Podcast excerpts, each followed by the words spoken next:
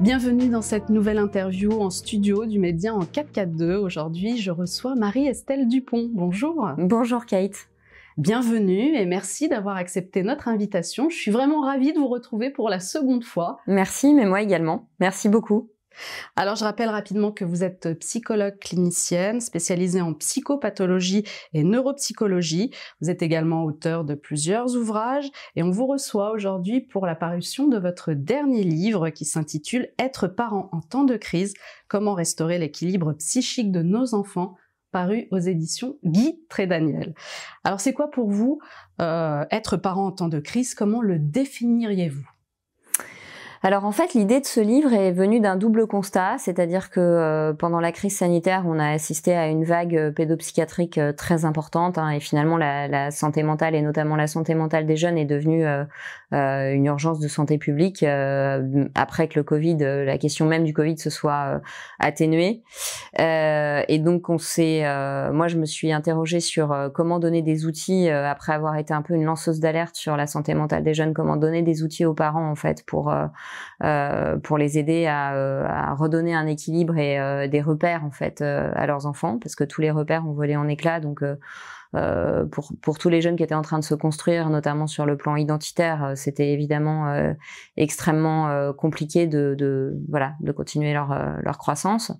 et puis le deuxième constat, c'était que finalement, quand on dézoomait bien avant le Covid, depuis 40 ans dans la société, l'autorité parentale était réduite à peau de chagrin du fait d'une démocratie qui est en train de devenir une bureaucratie obèse, où la, la, notion en fait de de famille, la notion d'autorité parentale, euh, de, cadre n'a plus tellement de sens puisque l'État, euh, de manière euh, pernicieuse, est en train de prendre en charge toute l'intimité de la vie des gens, en même temps qu'il échoue de manière patentée sur le régalien et, et qu'il est en train de nous expliquer façon big nounou comment manger, comment penser, euh, comment s'habiller, etc.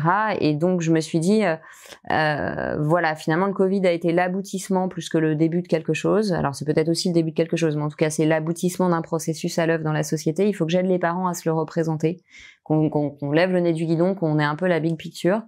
Et puis une fois ce constat préoccupant puisque je fais aussi un bilan épidémiologique euh, de la santé mentale de la jeunesse en France aujourd'hui.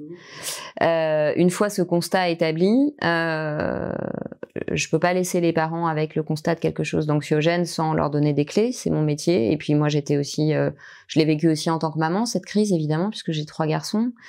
Euh, donc je donne aussi des clés. Voilà, j'avais vraiment envie de leur dire, on n'est pas, faut pas se raconter que euh, le monde va nous aider à éduquer nos enfants, le monde extérieur. Par contre, nous, voilà tout ce qu'on peut faire. Et en fait, je, crois que le message du livre, c'est aussi, si nous déjà en tant que parents, on fait tout ce qui est encore en notre pouvoir malgré la réduction des libertés, euh, c'est quand même beaucoup beaucoup mieux que si on ne le fait pas parce qu'on est découragé. Voilà. Et donc, euh, je donne aussi des clés dans la deuxième partie et je fais des rappels sur le développement de l'enfant. C'est grâce à vous si nous continuons notre combat. Seuls vos dons et vos abonnements depuis cette rentrée sont notre unique soutien. Alors merci à tous et merci de votre fidélité. Et on va y revenir en plus en profondeur sur votre, sur votre livre. Alors vous revenez surtout sur la période du Covid, puisque c'est ce qui vous a inspiré, mais aussi révolté surtout. Tout commence le 16 mars 2020 avec ce que vous nommez la scène traumatique, d'où découla, je cite, une réorganisation désorganisante de tous les repères sociaux et temporels. Pouvez-vous nous expliquer? Oui, en fait, je crois que c'est très important pour que les parents à la fois comprennent euh, les enjeux profonds de ce qui s'est passé et se déculpabilise euh, de revenir sur la notion de traumatisme. En fait, il y a eu une sidération. Et, dans le livre, j'explique vraiment ce que c'est sur le plan neurobiologique que la sidération et le traumatisme. Évidemment, l'actualité nous donne des exemples tous les jours euh, qui illustrent le fait que euh, le trauma n'est pas, ne s'est pas joué uniquement effectivement au moment du Covid, comme comme vous le disiez. En fait, il y a eu un, trauma, c'est-à-dire que la vie s'est arrêtée. Le trauma, c'est par définition un événement qui vient faire effraction dans les limites psychiques ou physiques d'un individu.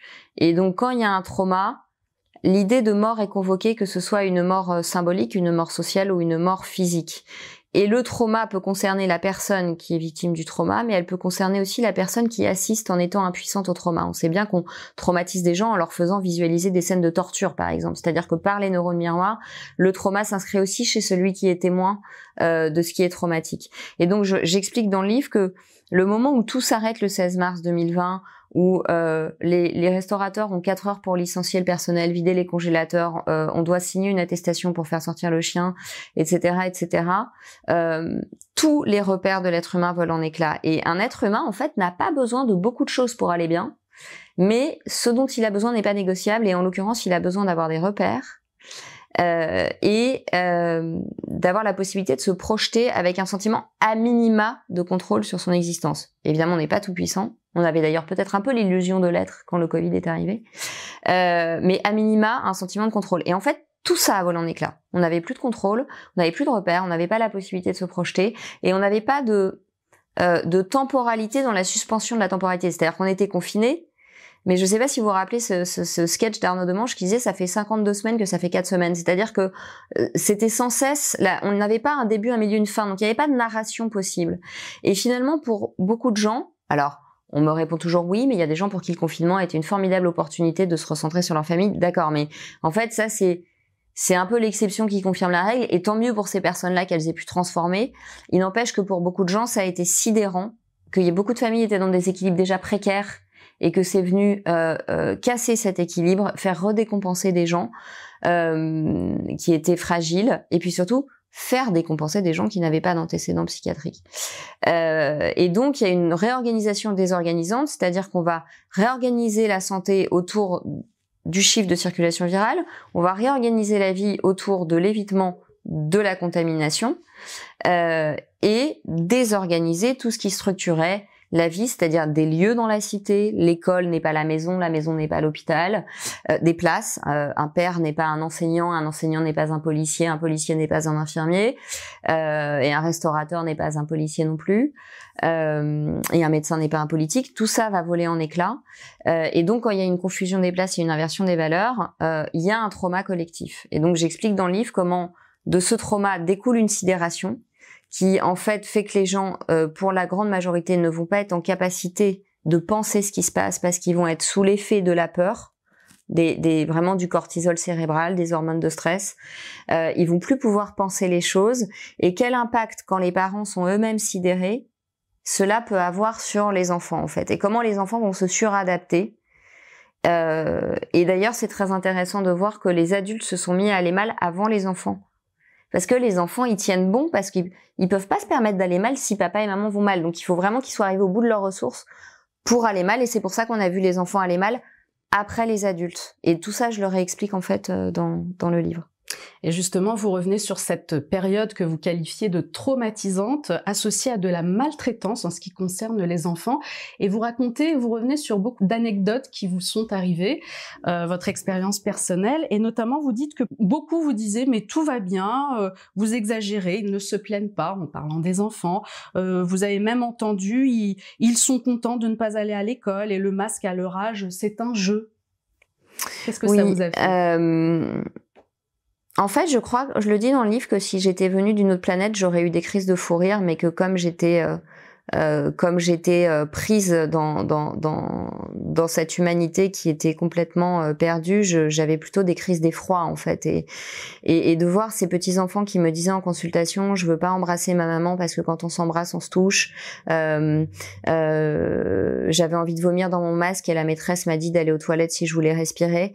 en fait, j'ai, là, j'ai trouvé qu'il y avait vraiment de la maltraitance, c'est-à-dire que je crois qu'on peut parler de maltraitance à partir du moment où on met l'enfant dans une injonction paradoxale, où on lui interdit de faire ce dont il a besoin euh, pour être un enfant en bonne santé physique et mentale. Et ce qui est terrible, c'est que l'OMS euh, elle-même décrit bien la santé comme un état global d'équilibre à la fois euh, psychique, physique et social, et que euh, le déni des besoins pédiatriques, le déni des besoins de l'enfant a été absolument faramineux. On avait l'impression que certains médecins avaient simplement séché leur cours de, même pas de neurologie, mais de, pédiatrie en fait, c'est-à-dire que les besoins fondamentaux de l'enfant, et c'est ça être parent en temps de grise, en fait, c'est comment je tiens dans un monde qui a inversé les rôles, euh, comment je tiens bon sur les besoins fondamentaux de mon petit en fait et comment je n'oublie pas que c'est moi euh, sa figure euh, secourable. C'est c'est moi qui élève l'enfant c'est pas l'enfant qui me qui me soutient en fait.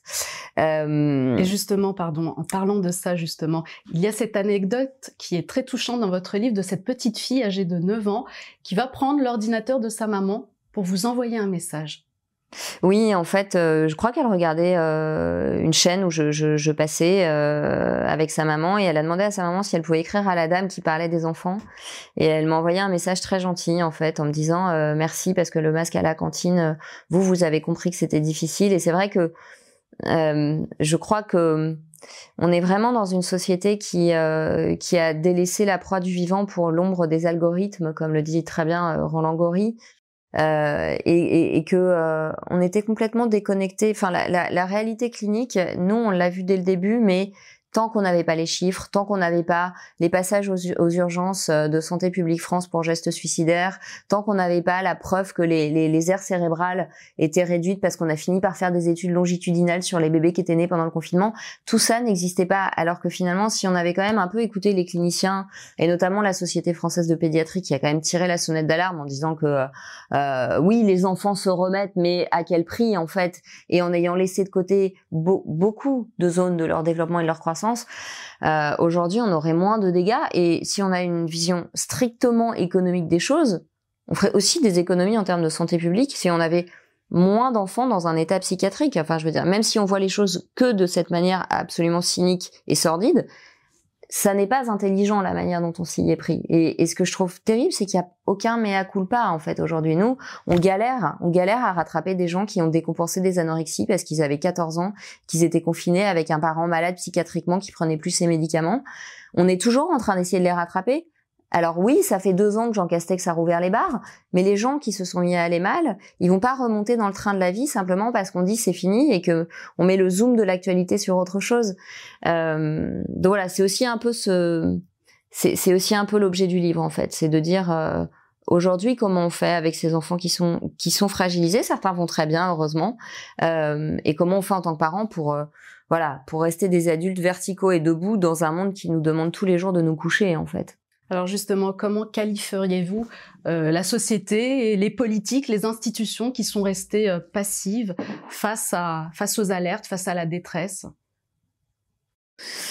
Je, je, crois que là, on touche à la question euh, sur laquelle je reviens dans le début du livre, qui est en fait euh, la question de euh, que, que veut encore dire le mot démocratie aujourd'hui dans dans la société transhumaniste postmoderne, dont Bernanos décrivait déjà il y a 50 ans de façon très prophétique les impasses, puisqu'il disait bien on va se diriger vers un monde tellement déspiritualisé où finalement on n'a de valeur que ce qui a un prix, alors qu'évidemment ce qui a de la valeur, c'est ce qui n'a pas de prix, euh, où le lien n'aura plus d'importance.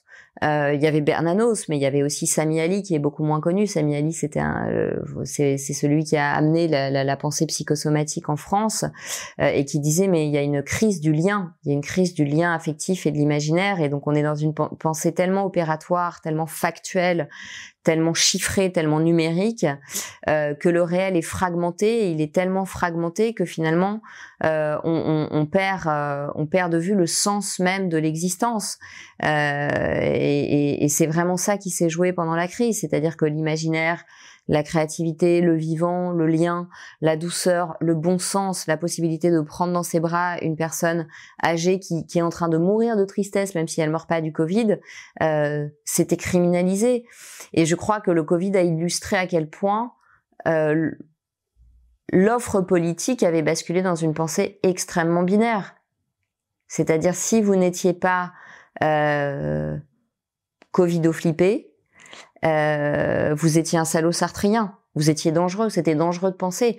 Évidemment, c'est inquiétant quand on est psychologue d'entendre que c'est dangereux de penser, parce que ça veut dire qu'on va faire une société de robots euh, impulsifs, impulsifs et soumis. D'ailleurs, dans le livre, je dis, mais je crois que, enfin, il y a des gens, si on leur avait dit qu'il fallait marcher dans la rue avec un poulpe sur la tête pour éviter le Covid, ils se seraient acheté un poulpe, quoi. C'est-à-dire qu'on a vraiment fait rentrer depuis euh, 30-40 ans avec la baisse de l'instruction à l'école, euh, notamment, et puis euh, une société du divertissement. Euh, on le voit avec l'hypersexualisation du débat public aussi. on a vraiment fait rentrer dans les esprits l'idée que penser était totalement était totalement superflu en fait. Et quand il y a une régression à une pensée binaire, la société ne peut qu'être violente, mais elle peut, elle ne peut aussi qu'être avachie finalement. Et donc là, je crois qu'il y a une urgence de pensée qui, qui, qui nous saute à la figure euh, à nous les parents. Alors vous avez évoqué la santé mentale, on va en, on va en parler justement, quelles sont les conséquences qu'on peut observer euh, maintenant avec trois ans de recul chez les enfants notamment? Alors chez les enfants, eh bien euh, malheureusement on voit qu'il y a chez les tout petits euh, des retards de parole, puisque les bébés qui sont nés pendant euh, le Covid ont eu pour la plupart, pour la très grande majorité, affaire à des adultes masqués. Donc, euh, euh, on sait bien que le petit apprend à parler par imitation des mouvements des lèvres. Donc, il y a des retards de parole. Qui dit retard de parole dit que déjà le psychisme pour se mettre en route, euh, bon courage, quoi, parce que la pensée, la pensée se greffe sur les mots. donc, il y a des retards de parole, il y a des dépressions euh, des dépressions euh, essentielles du nourrisson, c'est-à-dire que c'est des enfants qui ont été moins touchés, euh, moins caressés, moins cajolés parce que les parents pouvaient être médecins et donc avaient peur de ramener le Covid à la maison, etc. Et ou alors tout simplement ils avaient peur de ce qu'ils entendaient, de toute la liturgie qui, covidienne qu'ils entendaient en boucle à la télévision. Et, euh, et donc c'est des enfants qui ont été moins stimulés, moins d'interaction sociale, donc on sait que leur leurs euh, aires cérébrales liées aux compétences sociales et notamment à l'empathie sont euh, réduites par rapport à des bébés nés avant le Covid. Donc ça, ça fait des enfants dans la cour de maternelle aujourd'hui qui sont moins habiles socialement, avec déjà des comportements violents ou dépressifs de retrait. Euh, voilà, qu'on retrouve aussi chez les adolescents. Là, en novembre, je vais à un, je vais à un colloque sur justement ce syndrome de l'isolement et du repli chez les, chez les adolescents. C'est vraiment la, la, génération la plus repliée que nous, on ait vu les cliniciens, la plus repliée sur elle-même. Euh, chez les enfants, il y a eu beaucoup de phobies scolaires chez les enfants d'âge primaire, beaucoup de phobies scolaires, beaucoup de TOC, euh, une construction de l'image du corps très faussée, hein, avec des, des, teintes un peu mélancoliques, c'est-à-dire en fait le corps ne fonctionne pas, euh, qu'est-ce qui va se passer si je touche l'autre, euh, etc. Alors que bah quand on se joue, quand on se bouscule, oui, on, on, on se touche. Euh, et puis euh, beaucoup de troubles alimentaires, une explosion des troubles alimentaires et des idées suicidaires à un âge où on n'a pas cette notion en fait normalement du suicide qui n'arrive qu'à l'adolescence. Euh, et en général dans un contexte de, soit de harcèlement, soit de maltraitance à la maison ou d'abus sexuels. L'idée suicidaire chez l'adolescent n'est qu'exceptionnellement liée à des pathologies mentales, mais qui touche quand même une minorité euh, d'adolescents, des pathologies mentales graves comme euh, la schizophrénie, euh, la, la, bipolarité. En général, quand il y a des idées suicidaires, c'est qu'il y a un événement contextuel. Et là, ça a complètement explosé. Il y a eu quand même 299% d'augmentation chez les moins de 15 ans d'idées suicidaires, de tentatives de suicide et de suicide euh, par rapport à avant la crise. Euh, voilà, donc tout un cortège de symptômes euh, psychiques, de manifestations psychosomatiques aussi. Euh, et puis une, euh, une, augmentation très inquiétante des addictions. Donc globalement, une génération qui est à la fois plus déprimée et plus violente. Hein, mais bon, ça, c'est ça, je crois qu'il n'y a pas besoin d'avoir un master de psychologie pour le comprendre. Euh, alors, euh, bah nous, on fait le boulot, on est submergé, on fait le boulot, on arrive à en récupérer certains. Le problème, c'est que parfois, il y a un manque d'offres qui fait qu'ils du coup, ils sont surmédiqués pour compenser les symptômes et le fait d'être surmédiqué à cet âge-là euh, n'est pas sans conséquences graves. Euh, donc ça aussi, c'est un problème. C'est quand on a une augmentation de la demande avec euh, une diminution de l'offre. Hein, on n'a que 35 professeurs de pédopsychiatrie en France. Euh, et que très souvent les médicaments vont remplacer la thérapie. Euh, voilà, donc euh, donc un constat clinique assez inquiétant chez les jeunes, mais il y a aussi des jeunes qui vont bien, qui ont une grande résilience, qui ont un environnement familial qui, qui arrive à faire la différence, et, et c'est pour ça que moi j'ai envie d'aider les parents parce que je sais que si j'aide les parents, j'aide les enfants. Alors vous-même, vous avez accouché de, de jumeaux pendant la période Covid. Comment vous avez abordé cette cette période justement Ah, j'ai pas abordé, hein, j'ai pris dans la tronche. je suis rentrée avec mes deux bébés à la maison, euh, confinée avec un, un, enfant qui était encore en primaire et qui avait l'école à la maison. Et, euh, et la chance, et je remercierai jamais assez cet établissement scolaire d'avoir affaire à, une maîtresse très intelligente euh, qui euh, voilà qui faisait de son mieux et qui avait des, circulaires différentes tous les dimanches soirs et qui arrivait à quand même maintenir le cap pour les enfants.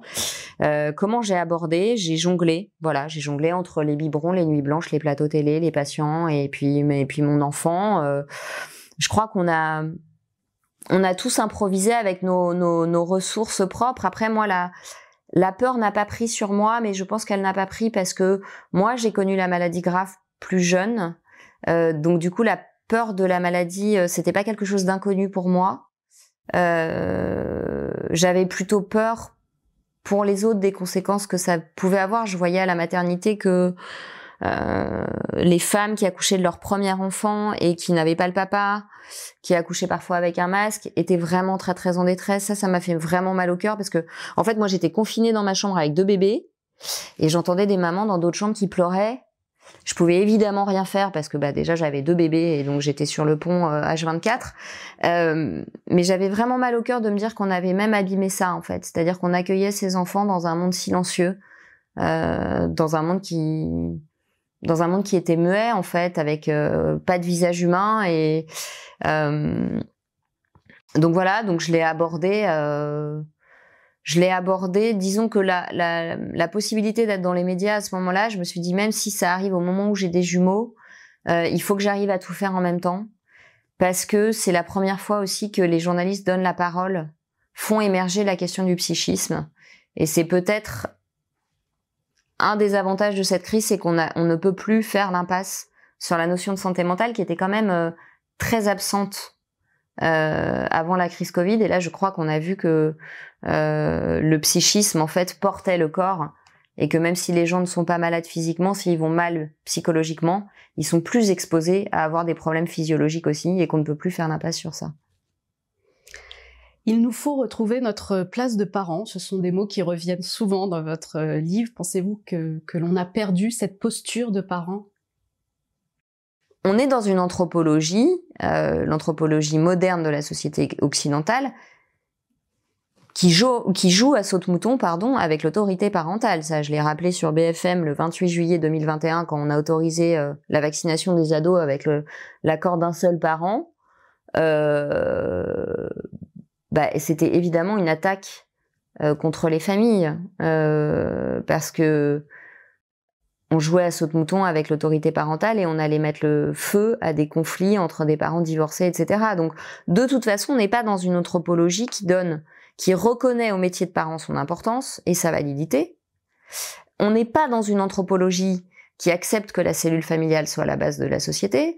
On est dans une anthropologie qui mixe des relents de euh, communisme et, des, et, du, de l'ultralibéralisme euh, qui, qui, qui donne quelque chose où finalement l'individu devrait être complètement arraché à ses racines, arraché à son identité, arraché à sa subjectivité, euh, arraché à la particularité de sa famille, pour être recréé selon les lois euh, décrétées euh, par l'Union européenne, par des organismes supranationaux, par des gens qui ont une vision ultra progressiste, mais qui n'ont pas l'honnêteté de dire c'est une idéologie et il y en a d'autres possibles. Non, c'est le bien. Tout ce qui a été fait avant, c'est de la merde. Seul le progressisme compte. Euh, et finalement, faudrait euh, faire comme si l'homme n'était pas l'homme, l'arracher à, sa finitude, euh, et le recréer selon nos principes. Et donc c'est l'État qui sait mieux que vous ce qu'on doit dire aux enfants sur la sexualité, ce qu'on doit dire aux enfants sur leur corps, ce que doit faire manger aux enfants, euh, etc., etc. Euh, évidemment, moi c'est pas ma vision des choses, et je pense qu'en fait un psychologue qui est cohérent ne peut pas avoir cette vision des choses, puisque euh, un enfant s'inscrit dans une filiation et que même si les parents sont séparés, même si on est dans une famille monoparentale, euh, il a besoin de connaître ses racines pour savoir où il va euh, et faire ses propres choix et préserver son libre arbitre. Et malheureusement, on est globalement dans une idéologie qui considère que le libre arbitre c'est dangereux, quoi. Donc, euh, mais qui le fait euh, pas franchement, qui le fait avec des petits, des petits nudges, des petits coups de coude. On, voilà. Mais Tocqueville l'avait compris. Hein. Tocqueville, il dit bien, en démocratie, on n'envoie pas au goulag. Enfin, à l'époque, il parlait pas du goulag, mais il n'y a pas de, il a pas de, de mise à l'échafaud. Il y a une mise au banc, c'est-à-dire qu'on vous interdit pas les choses en démocratie, mais il y a une espèce de censure invisible pas très invisibles d'ailleurs, qui vous empêchent de faire certains choix, parce que si vous les faites, vous allez être ostracisé. Et, je crois qu'en tant que parent, on doit vraiment ancrer nos enfants euh, de manière à ce que, bah, finalement, si euh, ils sont un peu ostracisés, un peu, un peu marginalisés, euh, dans certains cas, faut tenir bon parce qu'ils doivent pas se couper de leur ressenti, ils doivent pas se dissocier de leur perception parce qu'on est quand même dans un monde qui très souvent euh, dit aux enfants de ne pas voir ce qu'ils voient, de, de, de, ne pas entendre ce qu'ils entendent, et, et c'est ça qui les dit aussi, et c'est ça qui crée des profils sans empathie et potentiellement violents, et c'est ça qui est inquiétant pour la société de demain. Et quelle serait justement la solution pour les parents? Est-ce que ce serait de retrouver sa posture de parent en se disant bah, j'écoute mon cœur, j'agis avec mon cœur parce que finalement je suis parent, je, je ressens aussi euh, les besoins de mon enfant et je sais, je sais bien faire? Oui, oui. Moi, je crois que vraiment, faut que euh, les parents reprennent confiance en eux. Aucun parent n'a 100% de son temps pour son enfant. On a une logique économique qui fait qu'en général les deux parents euh, les deux parents travaillent et c'est pas à moi de dire si c'est bien ou si c'est mal, c'est un fait. Donc déjà, on doit pas se culpabiliser de pas avoir 100% du temps. Et surtout ça ne doit pas être un argument pour se dire bon bah de toute façon euh, comme j'ai pas le temps et que donc j'ai pas assez de temps pour bien m'informer je ne sais pas. Et donc comme je ne sais pas je laisse les autres décider pour moi Peut-être que vous savez pas tout et personne n'est expert en tout et euh, personne n'est expert à la fois en géopolitique, euh, en microbiologie, en psychologie et voilà. Ça veut pas dire que vous n'êtes pas légitime, ça ne veut pas dire que vous n'êtes pas la première figure d'attachement de votre enfant. Et je pense que vraiment dire à nos enfants en vérité, j'ai pas la réponse à ta question. Par contre, tu vois, je me pose telle question, je m'informe, je me demande si, parce que quand on me dit ça, je me dis quand même que c'est un peu étrange, parce que j'entends ça aussi. Et toi, qu'est-ce que t'en penses? Là, vous l'aidez à construire sa pensée, et puis en fait, vous le rassurez, parce que vous lui dites, un adulte, c'est pas quelqu'un de d'omniscient, mais c'est quelqu'un qui réfléchit. Voilà. Et t'as le droit de pas avoir les réponses à tout. Par contre, t'as pas le droit de pas réfléchir. Donc, les aider à construire leur pensée, les autoriser à se questionner, les autoriser à douter et à voilà, soyons un peu sceptiques et stoïques aussi, c'est pas mal, ça sort de la pensée binaire. Euh, et puis, comme disait Winnicott, euh, moi je suis pédiatre, euh, ou moi je suis psychologue, Marie-Estelle Dupont, mais mais donc c'est vous les parents de vos enfants et jamais un pédiatre, un psy, un politique sentira aussi bien que vous si vous vous connectez à votre tripes et à votre intuition ce dont votre enfant a besoin. Et on sait bien qu'on a plusieurs enfants que dans une même situation, Chacun de nos enfants n'a pas le même besoin parce que chacun de nos enfants n'a pas la même personnalité, n'a pas les mêmes ressources. Donc oui, faites-vous confiance. En fait, vous êtes légitime, vous êtes leurs parents, vous êtes leur premier rempart aussi. C'est à vous de mettre des murs et de dire ok, t'entends tout ça de catastrophique à l'extérieur, mais la maison elle a des murs et jusqu'à nouvel ordre à l'intérieur du foyer c'est moi qui décide et on peut toujours rigoler, on peut toujours créer, on peut toujours imaginer des choses, on peut toujours être en lien. Euh, et là, votre enfant, vous le voilà, vous le maintenez euh, euh, dans une dynamique psychique. C'est ça qui est important, c'est ça qui est vital. Donc faites-vous confiance. Vous les aimez, donc voilà, quand on a l'amour, on a tout. Ce livre, c'est aussi une partie de vous, puisque vous y partagez euh, beaucoup d'anecdotes personnelles. Pourquoi c'était important pour vous, euh, Marie-Estelle Dupont, de parler de votre expérience en tant que professionnelle psychologue, mais également en tant que maman, donc en tant que parent? Parce que euh, la parole m'a été beaucoup donnée dans les médias, mais je, je voudrais surtout pas que je voudrais surtout pas donner aux gens l'impression quand je parle que je me mets en position de sachante. En fait, j'ai j'ai vraiment vécu les choses euh, à la fois comme psychologue, donc euh, avec un devoir d'essayer d'apporter des clés et, et, un éclairage, mais euh, aussi en tant que, que vraiment maman prise euh, prise dans ce dans ce bazar en fait. Et et, et les, les anecdotes c'est aussi une manière de de témoigner et de dire euh, voilà ce qui peut se passer dans un foyer, voilà comment moi j'ai fait quand j'ai été comme vous, mise face après la Toussaint au masque à l'école en fait et que j'ai pas pu m'organiser, euh, que j'ai pas pu sortir mon fils de l'école pour ne pas le masquer, comment j'ai été prise entre deux maltraitances, le, le déscolariser le, et le et le masquer. Euh, et je raconte ces anecdotes aussi pour euh, pour pour dire aux parents en fait on peut pas faire parfaitement on peut faire avec humour, on peut faire avec délicatesse et, et, parce que je pense aussi que les gens m'ont vu comme ça projeté sur un écran en sachant pas d'où je venais, en sachant pas qui j'étais. Et ces anecdotes sont une manière de leur dire en fait, euh, en fait moi je suis exactement comme vous. J'étais autant dans la merde que vous. J'avais en plus j'avais des jumeaux qui venaient de naître. C'était vraiment euh, des jumeaux pendant le confinement. C'était quand même spécial. Euh, et, et, je crois que c'est une manière d'être en lien, de remettre du lien aussi, de, de dire avec les de, de, dire avec ces mots à soi, voilà comment moi j'étais prise dans ce dans, dans, ce magma et, et, voilà comment moi j'ai fait et ça m'intéresse de savoir comment vous vous avez fait. Alors il y a une notion qui revient également souvent dans votre livre, c'est celle du toucher, vous l'avez évoqué tout à l'heure, du contact et du pot à pot avec son bébé parce que vous, vous l'avez beaucoup évoqué, cette fonction qu'on a voulu euh, nous interdire, vitale à l'être humain, à son équilibre, mais encore plus dans le développement des tout petits. Dites-nous ce qui est important dans ce contact avec son enfant et pourquoi s'en priver ou priver son enfant peut être euh, dramatique. Euh, alors dans le dans le livre, je rappelle en fait les fonctions parentales et, euh, les toutes premières fonctions parentales euh, sont sont liées directement au fait que l'être humain est un mammifère. Un mammifère, ça veut bien dire que euh, l'enfant est porté, en fait, c'est porté à la mamelle mammifère. C'est-à-dire que le lien entre la mère et l'enfant, extrêmement proche, se poursuit après l'accouchement et que ce sont des fonctions euh, biologiques essentielles puisque ça stimule l'immunité de l'enfant, euh, que son cerveau est plus stimulé par la voix de la mère, qu'il a besoin de voir le visage de sa mère bien en face de lui euh, pour commencer à identifier les traits des adultes et distinguer euh, l'étranger. Hein. C'est pour ça qu'à un moment donné, il y, a le, il y a la peur de l'étranger chez l'enfant qui se manifeste parce qu'il comprend que le visage en face de lui n'est pas le visage de sa mère euh, ou de son père.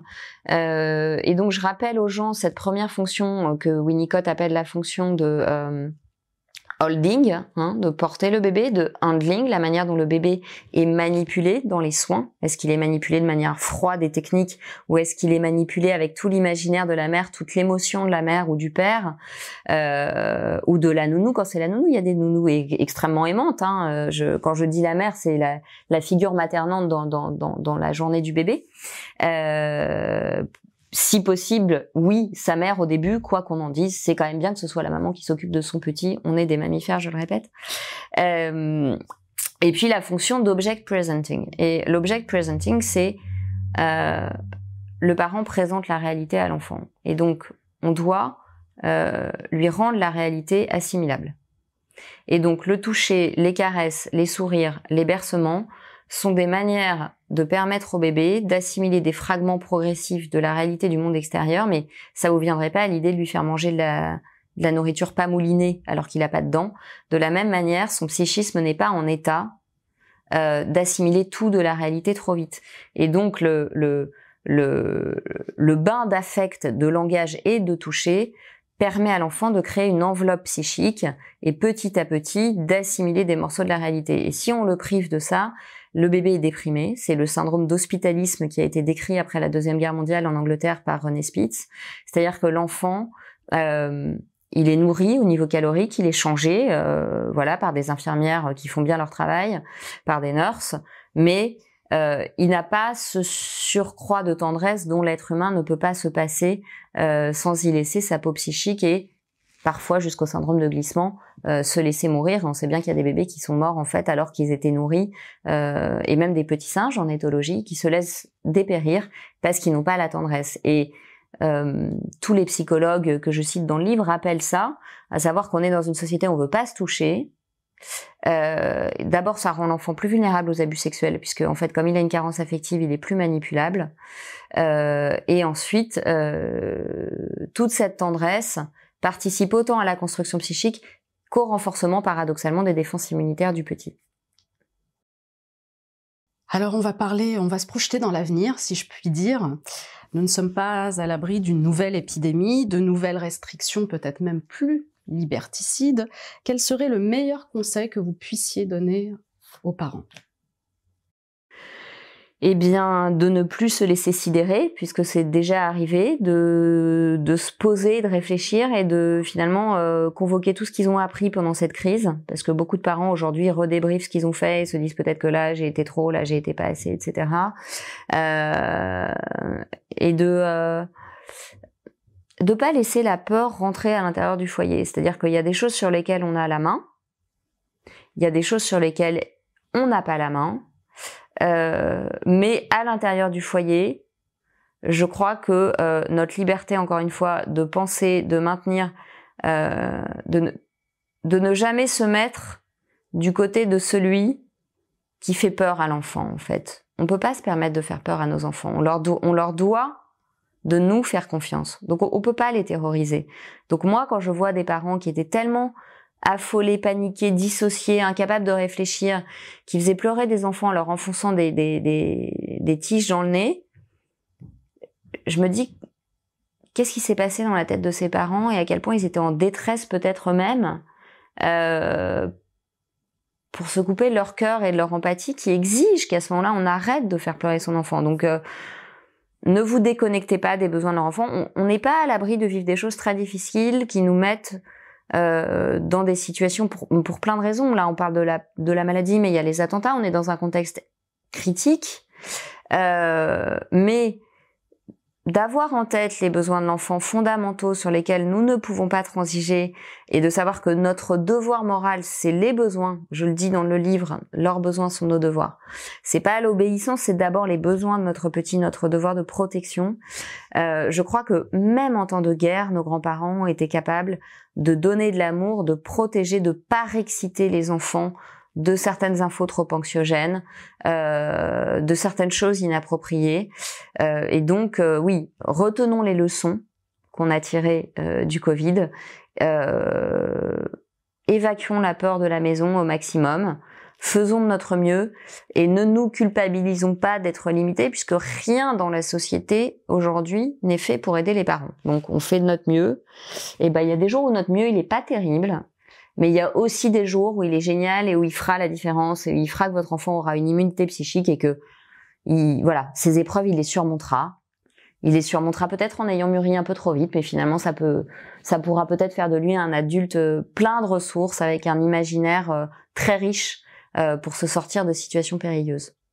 Même lorsque l'on doit faire face à un système de manipulation de masse, vous en parlez beaucoup de, cette manipulation qu'on a, qu'on a subie pendant toute cette période. Vous savez, la manipulation, euh, elle n'est pas nouvelle. Elle est à l'œuvre, euh, enfin, euh, dans la pensée captive. Milos, dans les démocraties populaires, décrit très bien euh, la manipulation. Dans les démocraties, il y a une langue. voilà, il y a un langage technocratique qui est créé de toutes pièces dans des cabinets de conseil. en fait, c'est pas nouveau. C'est pas depuis le Covid. C'est pas depuis 2017. C'est c'est c'est récurrent aujourd'hui dans le dans ce système démocratique qui est en impasse démocratique selon moi. On a le droit d'utiliser nos neurones de parents euh, et euh, de redonner à l'enfant des éléments de langage de lui dire, tu sais, un effort, c'est pas un sacrifice, il y a une différence. Là, il y avait une injonction paradoxale. On t'a demandé de faire des choses qui étaient contraires à tes besoins.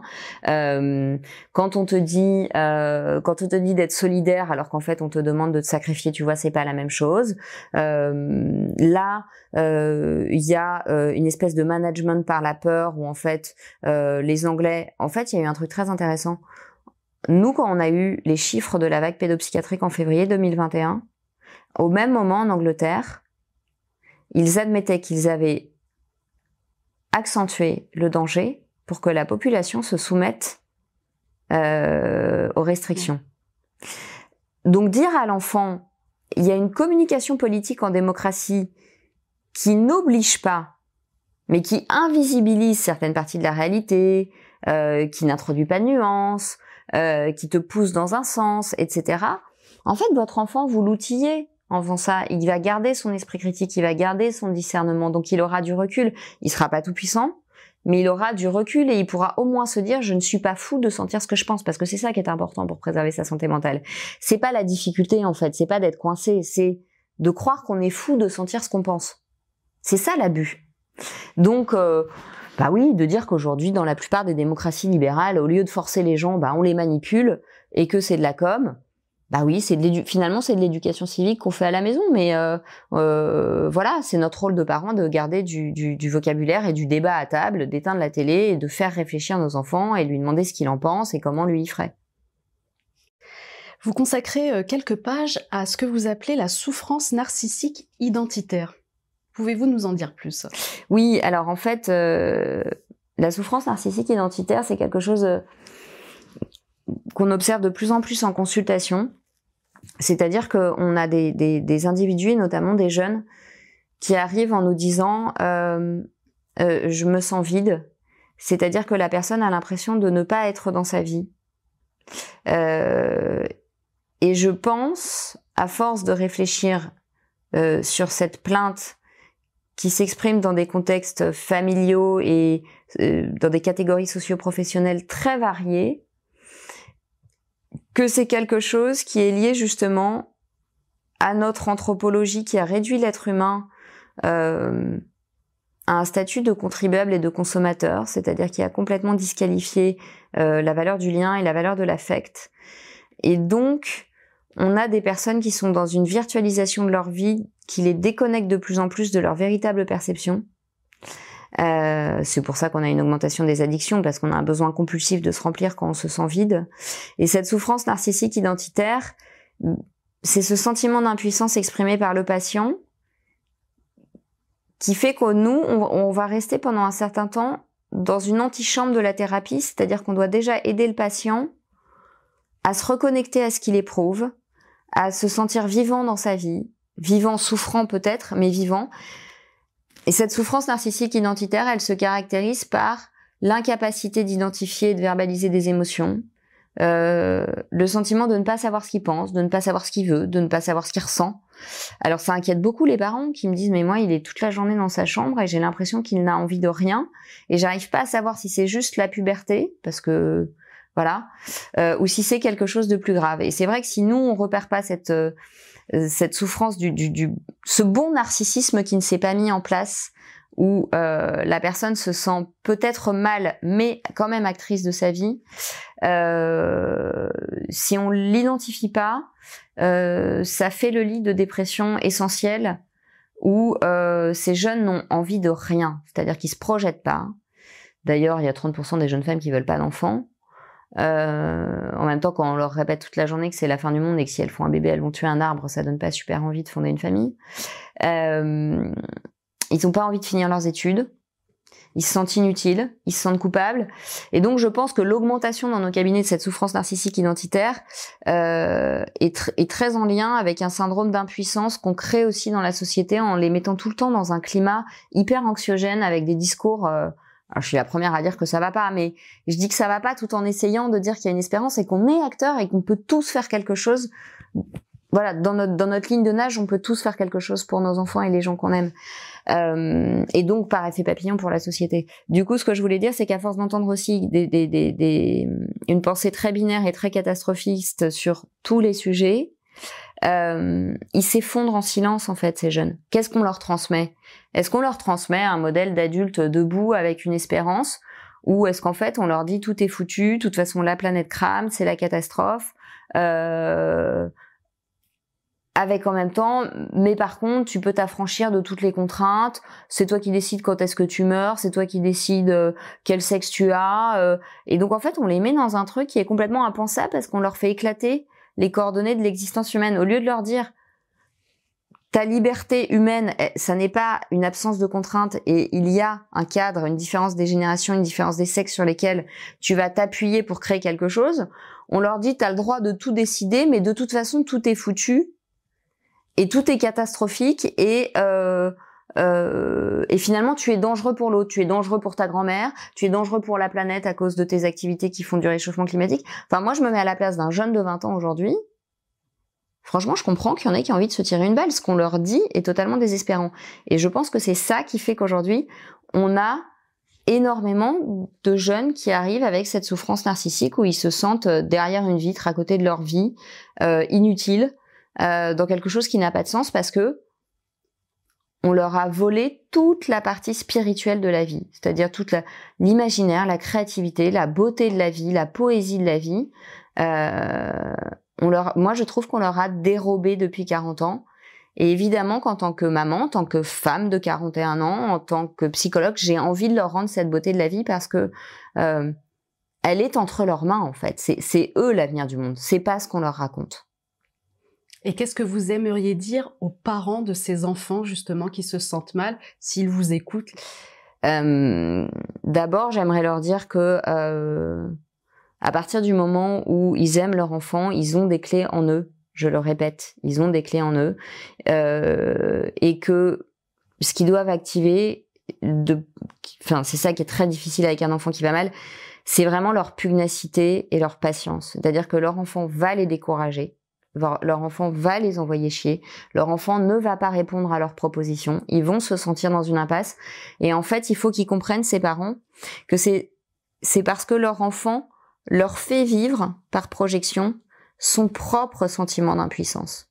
Mais que parfois, aimer quelqu'un, c'est ne pas s'enfuir, ne pas passer à l'acte non plus, ne pas le surmédiquer, c'est lui dire je vois ta détresse, je vois que en ce moment tu ne veux pas que je t'aide, mais je reste là, je reste à côté de toi. Je ne bougerai pas jusqu'à ce que tu ailles mieux, je ne te lâcherai pas la main. Et je crois que ce soutien inconditionnel, enfin moi je le, moi je le dis aux parents, ne, ne vous dites pas que tout est foutu parce que là du coup vous allez accepter pour votre enfant des solutions qui ne sont pas celles dont il a besoin. Il a besoin que vous soyez à côté, peut-être qu'il a besoin de vous faire vivre sa détresse en vous mettant dans l'impuissance, comme moi il me met en tant que thérapeute à certains moments dans l'impuissance et dans l'envie de dire bon bah je ne peux rien faire, euh, voilà j'abandonne. Euh, mais finalement c'est dans cette euh, dans cette empathie, dans cette dans ces moments très sombres partagés, qui va reprendre pied. Et dans la très très grande majorité des cas, si on les abandonne pas et qu'on est là et qu'on continue de leur donner de l'amour, ils s'en sortent. C'est vraiment ça que je veux dire aux parents. Voilà, ils sont pas condamnés. Ne psychiatrisez pas trop vite vos enfants. Le fait qu'ils aillent mal dans un monde qui leur dit que tout va mal, c'est plutôt sain. Et avec votre aide en premier, avec celle des gens dont c'est le métier aussi, euh, mais d'abord avec votre amour et avec du lien affectif, l'immense majorité des jeunes va s'en sortir. Mais vous ne devez pas les lâcher. Et même si vous êtes inquiet, j'ai envie de vous dire, si vous êtes inquiet, ça veut dire que vous êtes là, ça veut dire que vous êtes lucide. Donc c'est beaucoup mieux que si vous n'étiez pas du tout inquiet. Euh, et votre inquiétude les aide dans une certaine mesure.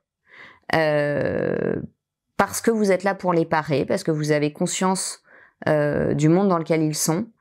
mais voilà, ne lâchez pas, ne lâchez pas, accrochez-vous même si c'est épuisant, parce que vraiment, pour la très grande majorité des jeunes, il y a la lumière au bout du tunnel et je suis persuadée que la très grande majorité des jeunes qui vont mal aujourd'hui peuvent s'en sortir.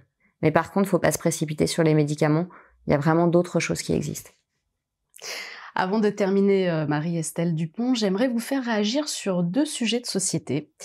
Alors le premier, il y a quelques semaines, le Haut Conseil à l'égalité entre les femmes et les hommes a présenté son rapport sur la pornographie dans lequel, entre autres, il est conclu, je cite, que ces vidéos banalisent et érotisent l'inceste et la pédocriminalité. La présidente du HCE, Sylvie Pierre Brossolette, prévient, je cite, c'est la fabrique de futurs violeurs, de futurs auteurs de féminicides. Oui, euh, et elle a tout à fait raison de le souligner, puisque aujourd'hui, euh, 50% des mineurs euh, consomment du porno euh, régulièrement. Et 46% des jeunes, donc quasiment exactement le même chiffre à 4% près, 46% des jeunes disent avoir des éléments de violence dans leur sexualité. Quand je parle de violence, c'est de strangulation, étouffement, brûlure, autant de choses qui n'ont rien à voir finalement avec la sexualité. Euh, donc oui, c'est la fabrique des violeurs, c'est la fabrique aussi du consentement à être une victime, euh, parce que euh, le cerveau a des neurones miroirs, et que quand il voit une scène euh, traumatique, il y a une sidération euh, de l'amygdale cérébrale qui gère la peur, une dissociation des affects, une dissociation de l'empathie, mais il y a aussi une trace mnésique qui va se former de ce que l'on a vu. C'est pour ça que dans d'autres contextes de violence, et notamment des images d'attentats, ne les montrez surtout pas aux enfants. Puisque le trauma peut être passif. Vous n'êtes pas obligé d'être la, victime de la scène pour être traumatisé par une scène. Donc il y a un effet traumatique de ces vidéos pornographiques sur les mineurs, qui est que euh, elles vont créer une empreinte, sidérer faire effraction dans le psychisme, surexciter des mineurs qui sont pas en capacité de mettre de la distance, qui vont donc avoir tendance à reproduire pour contrôler l'excitation, la charge d'excitation que ça a généré chez eux, ils vont avoir tendance à reproduire ce qu'ils ont vu, du fait des neurones miroirs justement, qui ont créé des traces mnésiques de ces, de ces procédés. On va parler de procédés, de cette manière de faire l'amour, enfin de ne pas faire l'amour, de faire la barbarie. Euh, et donc ils vont reproduire ça parce que c'est une manière de reprendre le contrôle sur ce qu'ils ont vu qui était sidérant. Euh, et je crois que c'est très important de dire à nos enfants, alors outre les mesures concrètes, c'est-à-dire euh, pas de téléphone la nuit dans la chambre, etc., etc., euh, de dire vraiment aux enfants que la pornographie, puisque le premier contact avec la pornographie aujourd'hui a lieu autour de 9-10 ans de manière accidentelle, un portable euh, d'un adulte, d'un grand frère, euh, euh, dans la cour de l'école, un grand qui vient faire l'idiot et qui veut montrer ça aux petits pour faire le malin et les effrayer. Euh, donc de les prémunir si jamais accidentellement votre enfant est en contact avec ça, euh, en leur disant bien que le porno, c'est l'anti-sexualité. La sexualité, c'est du lien. La sexualité, ça augmente la confiance en soi. La sexualité, c'est de la complicité, c'est de l'émotion, c'est du plaisir partagé. La pornographie, c'est de la fragmentation du corps, c'est l'interchangeabilité des, des, des, individus qui ne sont même plus des individus. Euh, c'est de la perte de confiance en soi parce que les garçons pensent qu'ils doivent être des hardeurs et les filles pensent qu'elles doivent accepter des choses épouvantables pour être soi-disant des bons coups dans la cour du lycée. Euh, et vraiment, je crois que leur dire la pornographie, tu sais, c'est le contraire de la sexualité. La sexualité, c'est l'imaginaire, c'est l'érotisme. Euh, surtout la sexualité, c'est subjectif en fait. C'est toi qui crée ta sexualité. La pornographie, c'est la reproduction d'actes barbares. Euh, c'est vraiment très très important, voilà. C'est vraiment une parole qu'on doit poser. On doit on doit pas éviter le sujet, voilà, parce que c'est vraiment une violence énorme dans leur psychisme qui a des conséquences, à la raison de le rappeler, euh, sur un, un, très grand nombre de jeunes femmes aujourd'hui. Je rappelle que 97% des violences euh, dans les films porno s'exercent euh, contre des femmes. Donc euh, il y a encore un peu d'archaïque à travailler là-dessus, je crois et donc à retrouver encore notre place de parents là. Oui, oui, oui, il faut y aller. Hein. Les parents, on n'a pas le droit d'être paralysés, on n'a pas le droit d'avoir peur des sujets, il faut y aller. Deuxième sujet, la baisse de la natalité en France. L'INSEE a publié il y a quelques semaines les chiffres de l'année 2022 euh, qui sont à un niveau le plus bas depuis la Seconde Guerre mondiale. Alors selon vous, comment peut-on l'expliquer? J'imagine que l'explication, elle est euh, multifactorielle. Euh, sur le plan psychosocial, encore une fois, euh, quand un être humain n'a entendu que le mot de crise depuis sa naissance, mais même moi qui ai 41 ans, j'ai entendu que ce mot. En fait, il y a 40 ans, c'était déjà la crise tout le temps. Crise économique, euh, crise écologique, euh, violence aussi dans le une sorte de compétition qui a été instaurée entre les hommes et les femmes. C'est-à-dire qu'il y a eu un effet pervers euh, d'une radicalisation du féminisme qui finalement a mis les hommes et les femmes en compétition euh, au lieu de les mettre en complémentarité. Et en fait, pour faire un enfant, il y a un moment donné où il faut accepter d'être interdépendant et que le père a besoin de la mère et que la mère a besoin du père. Euh, parce que si tout repose sur les épaules d'une seule personne, ben ça décourage de faire un enfant parce que c'est difficile de faire et d'éduquer un enfant convenablement en ramenant de l'argent, etc.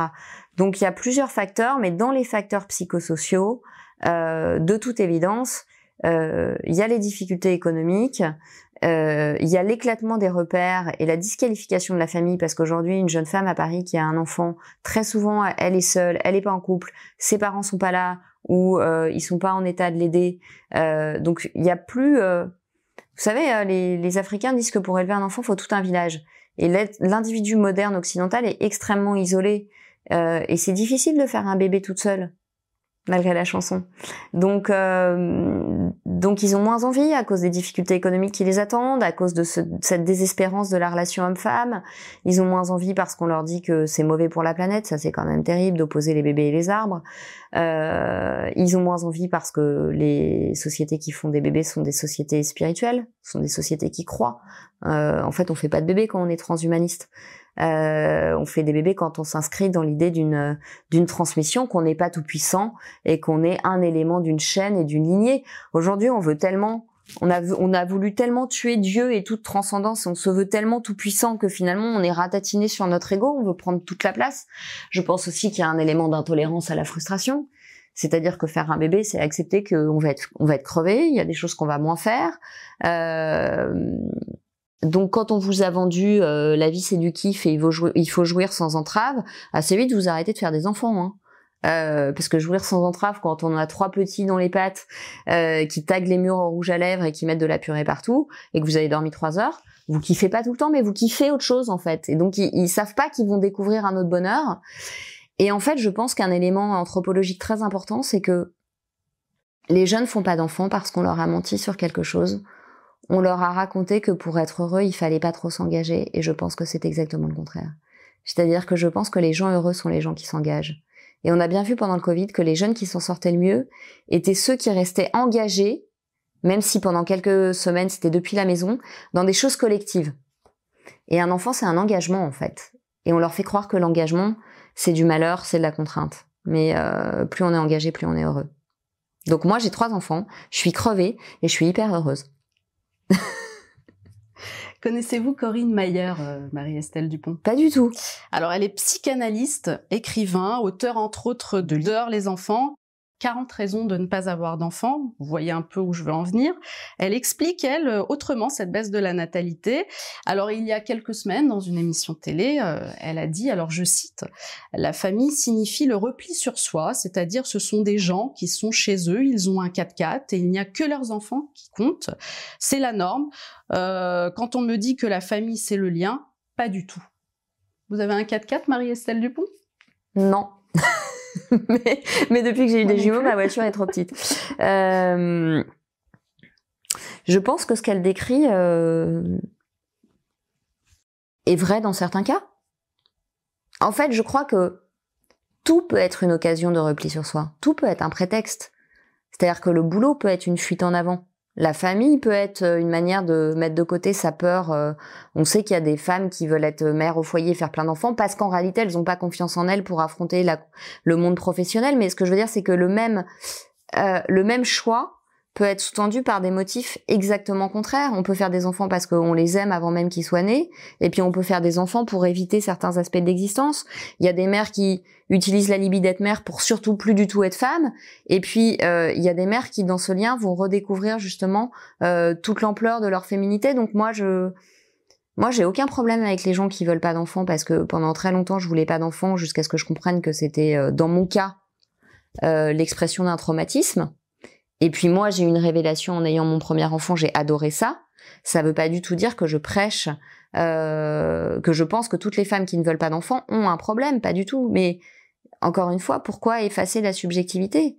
Il y a des femmes qui ont vraiment envie d'avoir des enfants.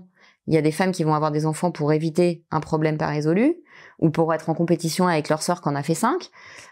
C'est pas super cool pour les enfants là dans ces cas-là. Et puis euh, il y a des femmes qui n'ont pas d'enfants parce que c'est un véritable choix libre. Et il y a des femmes qui n'ont pas d'enfants parce qu'il y a une peur. Une femme qui a été victime d'inceste, c'est compliqué pour elle de se projeter dans la maternité. Donc euh, moi, en tant que psychologue et, psychothérapeute, je ne peux pas euh, généraliser euh, la signification d'un désir ou d'un refus. Je sais juste qu'il y a des subjectivités et que le même choix peut être l'expression d'un motif opposé. Donc, ce qu'elle décrit, c'est ce qu'elle a observé dans certains cas, et, il n'est pas faux de dire que certaines familles sont très claniques et ratatinées sur elles-mêmes, mais on observe, je crois que l'honnêteté intellectuelle oblige à dire qu'on observe aussi parfois vraiment le contraire, et que des gamins de familles nombreuses sont justement hyper à l'aise dans les liens sociaux, vont être les premiers à prendre des initiatives pour partager quand il y a un problème, donc, euh, je crois qu'en la matière, il n'y a pas trop de place pour l'idéologie. Euh, encore une fois, même si je comprends euh, que des femmes ne veuillent pas d'enfants, même si je comprends que des jeunes aujourd'hui me disent, mais dans le monde actuel, pourquoi je vais aller là-dedans? Mais je crois qu'on n'a pas le droit de dire, on n'a pas le droit d'être binaire et de masquer une partie de la réalité. Et moi, je je ne cacherai jamais aux gens que oui, on peut être très très heureuse en étant mère de famille nombreuse, même dans un monde qui rend la maternité extrêmement difficile et qui vous décourage de l'être. Eh bien, c'est sur ces mots que nous allons terminer alors cette interview. Merci beaucoup, Marie-Estelle Dupont. Merci, Kate. Merci euh, de votre franchise. Merci Je à rappelle votre livre Être parent en temps de crise aux éditions Guy Trédaniel. Et il faut pas oublier qu'être parent, c'est aussi être oncle, tante, grands-parents, frères et sœurs, en fait. Parce que c'est ça aussi. C'est toute la famille. La famille. Je vais vous inviter, si vous êtes d'accord, à signer notre livre d'or. Avec plaisir. Et en attendant, je voudrais rappeler que le média en 442 est un média créé par le peuple et pour le peuple. C'est un média entièrement libre. Nous ne bénéficions d'aucune aide, ni d'aucun soutien et encore moins de subventions. Nous ne recevons aucun financement extérieur. Seuls vos dons et vos abonnements depuis cette rentrée sont notre unique soutien. C'est grâce à vous si nous continuons notre combat. Alors merci à tous et merci de votre fidélité.